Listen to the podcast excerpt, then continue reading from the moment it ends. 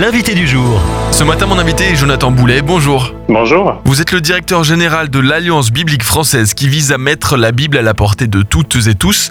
Et ce dimanche 26 novembre, c'est la journée mondiale de la Bible. Pour commencer, est-ce que vous pouvez nous donner quelques chiffres de la Bible en France en 2022-2023 En France, chaque année, le nombre de Bibles vendues est plus élevé que l'année d'avant, ce qui veut dire que chaque année, euh, les- on vend plus de Bibles que l'année précédente.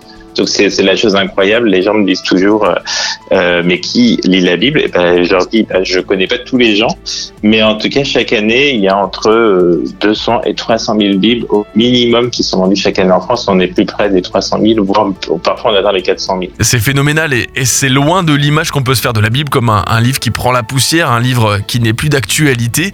Et c'est loin de l'image aussi de l'Alliance biblique française. On peut voir sur votre site une photo d'équipe avec beaucoup de jeunes visages. Est-ce que cela aussi c'est un signe que la Bible est encore d'actualité, parle encore à toutes et à tous Et en fait, ce qui est très chouette, c'est que est, c'est une preuve que ça touche toutes les générations la Bible. Euh, c'est aussi une démonstration que ça, on n'est pas tous touchés de la même manière. Certains on est très touchés dans notre raison, certains d'entre nous sont touchés dans leur émotion, et puis euh, pour l'anecdote, certains sont passionnés pour des questions historiques ou culturelles et travaillent avec nous. Et on a en particulier, par exemple, notre graphiste, elle est juive. La personne qui gère l'accueil euh, n'a pas la foi, mais elle est passionnée par le texte biblique. Voilà, on voit que ça touche beaucoup de gens, mais pas de la même manière. Et justement, dans une phase où la religion peut être un critère d'agression, il y a ce- cet aspect œcuménique hein, chez l'ABF. En quoi c'est un ingrédient de la réussite, si je puis dire ainsi, cette ouverture, ce dialogue C'est une très bonne question que vous posez. Notre envolée a démarré aussi le jour où on a voulu développer le vivre ensemble. Et pour développer ce vivre ensemble, on a arrêté de vouloir transformer les gens en leur transmettant de la Bible, mais on leur a simplement transmis euh, avec notre propre expérience et cette joie qu'on avait de la lire, de la recevoir. Et qu'est-ce que ça a créé? Ça a créé des relations authentiques et gratuites au sens où, par exemple, quand maintenant on a, même eu un musulman là pendant un an qui était avec nous, il nous partageait euh, sa passion du Coran, mais sans vouloir nous convaincre ou quoi ce soit. Et en fait, ce que ça, ce que ça a permis, c'était vraiment des dialogues et des débats à cœur ouvert, sans enjeu affectif. On a vraiment pu aller plus loin et découvrir et se rencontrer. Donc pour moi, euh, aujourd'hui, dans notre axe de travail, on développe vraiment le fait que la Bible soit un outil de vivre ensemble, c'est-à-dire qu'on la partage dans les programmes sans prosélytisme ou parti pris doctrinal.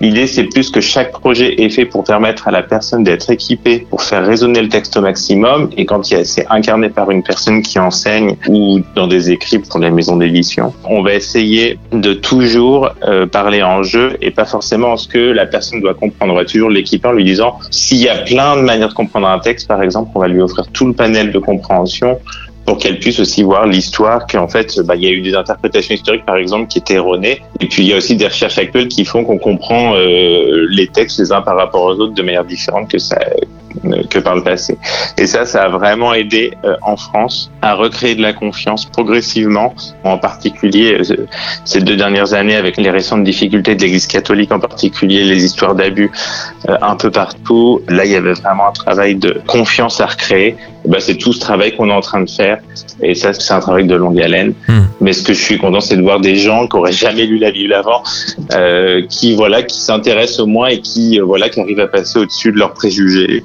Et puis voilà, euh, comment, pour moi, quand euh, quelqu'un me dit, euh, voilà, vous avez dit tout à l'heure la Bible, c'est un livre poussiéreux, puis que je la vois lire, voilà, là, ça me fait, voilà, pour moi, je me dis bon bah déjà, on peut la lire ensemble. Après-demain, donc le 26 novembre, c'est la journée internationale de la Bible, 14e édition, avec un défi lancé par l'ABF, c'est de partager son verset préféré sur les réseaux sociaux. Tout à fait, c'est tout simple. hein.